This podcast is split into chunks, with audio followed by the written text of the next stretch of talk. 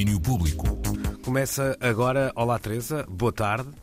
Olá, boa tarde. Tens hoje uma tarefa hercúlea, que é explicar-me algo que parece incompreensível aos meus olhos e ouvidos, no caso, mas confio em Sim. ti para levares esta tarefa a bom porto. Sim, na verdade eu, eu tinha aqui preparado um trocadilho um bocadinho foleiro, mas acho que lança um mote, que é se a linguagem é um vírus, o vírus também pode ser música. E portanto começo logo com este mote, mas isto tudo porque foi anunciado que o material genético do Covid foi transformado numa série de músicas ambient produzidas pela Viral Music. Ora, antes de avançarmos para uma breve explicação sobre aquilo que está por detrás desta transformação, vamos então ouvir um excerto de uma das primeiras músicas divulgadas.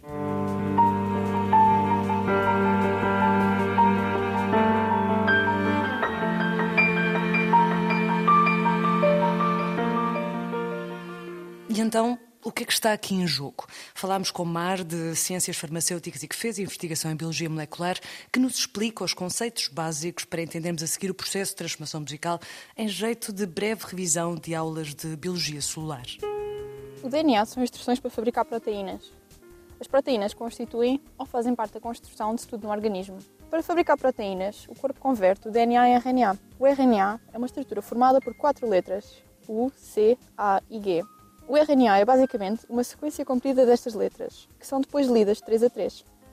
Cada conjunto de três letras chama-se codão. Cada codão, conjunto de três letras, corresponde a um aminoácido. Os aminoácidos são a base estrutural das proteínas. É como se os aminoácidos fossem pérolas e a proteína fosse o colar. Cada três letras de RNA equivale a um aminoácido, ou seja, uma pérola diferente. O SARS-CoV-2, o vírus do Covid, é basicamente uma sequência de RNA que traduz as proteínas que estão a proteger o RNA no seu interior.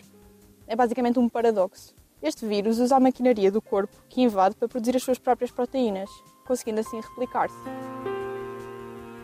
E agora que já estamos munidos de conceitos, acho que o Marco conseguiu explicar muito bem de forma simples e agora também vai explicar mesmo de forma muito simples como é que foi feita esta sonorização pela Viral Music.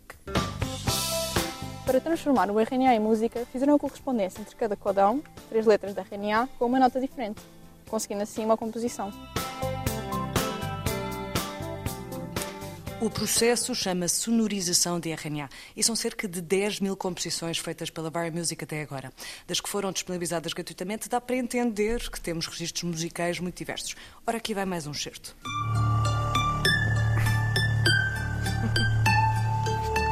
Isto só há gripe.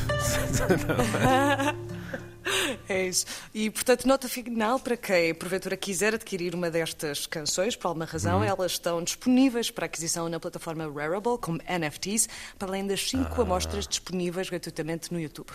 Mas esta não é a primeira vez em que é feito este tipo de sonorização. Um dos exemplos é o trabalho do músico e professor do MIT, Marcus Bueller. Marcus desenvolveu aquilo que ficou conhecido como Material Music, explorando novas formas de expressão musical a partir de vibrações de materiais biológicos e sistemas vivos.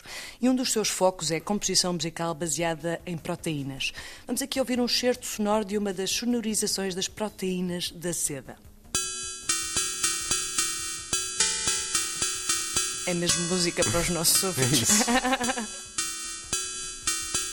E outro dos projetos em que está envolvida é, na verdade, uma aplicação em que qualquer pessoa pode traduzir ou criar uma sequência de aminoácidos em sons através de um sintetizador. São 20 variações de base possíveis, com as quais depois se pode criar a sequência musical. A aplicação chama-se Amino Acid Synthesizer e está disponível gratuitamente para Androids. Matthew construiu, por exemplo, uma peça só com sonorizações de aminoácidos chamada Orquestra de Aminoácidos. Vamos ouvir um certo.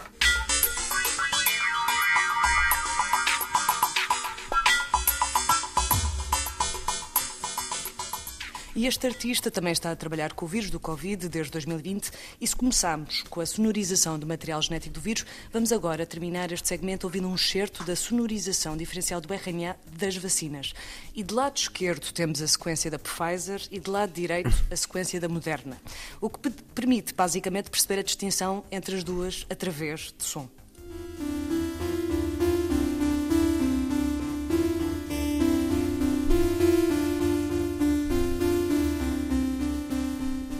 Portanto, temos a Pfizer e a Moderna lado a lado numa peça de 20 minutos, porque especialmente no fim torna bem visível a diferença das sequências.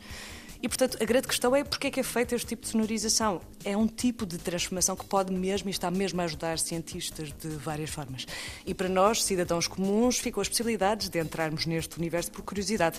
E aqui ficaram algumas dicas de trabalhos feitos nesta área. Podem sempre ouvir o VAR Music ou experimentar o tal Amino Acid Synthesizer ou até explorar o site dnasignification.org.